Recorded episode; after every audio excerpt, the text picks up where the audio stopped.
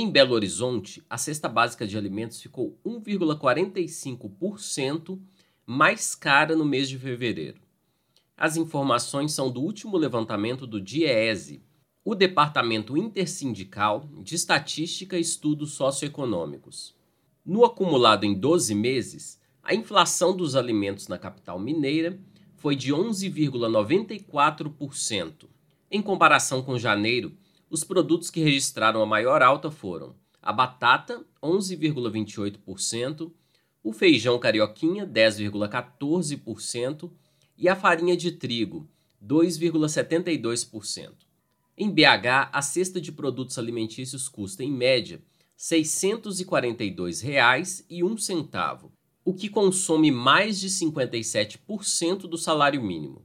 Assim, para adquirir uma cesta, o tempo médio de trabalho necessário é de 116 horas e 32 minutos.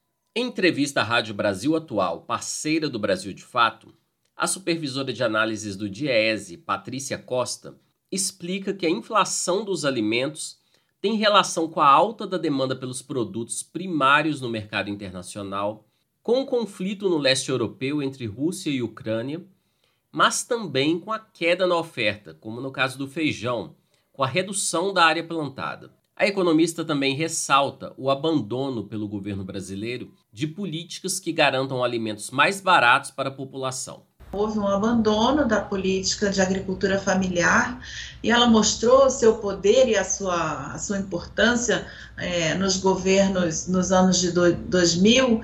Como, como foi importante para tirar o Brasil do mapa da fome e o Brasil volta para o mapa da fome, produzindo uma quantidade imensa de alimentos, mas produzindo com, com o objetivo da exportação e do lucro do agronegócio. Então, é um agronegócio que ele é extremamente nocivo, porque ele não alimenta a população brasileira, ele envenena a população brasileira e ainda é, é, isso não serve para nossa comida, ele tira espaço da agricultura familiar. Então, realmente, a gente vive um problema, uma ausência de política. Para Patrícia Costa, existem medidas que poderiam ter sido adotadas pelo governo, como estímulo à agricultura familiar, políticas de preço mínimo, subsídios aos alimentos, taxar a exportação de determinados produtos e aumentos maiores do salário mínimo. Todo mês o Diese calcula qual seria o mínimo necessário para atender às necessidades básicas de uma família com dois adultos e duas crianças.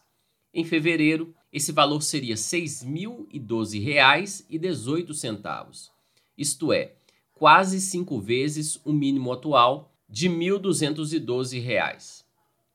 De Belo Horizonte, da Rádio Brasil de Fato, o Wallace Oliveira.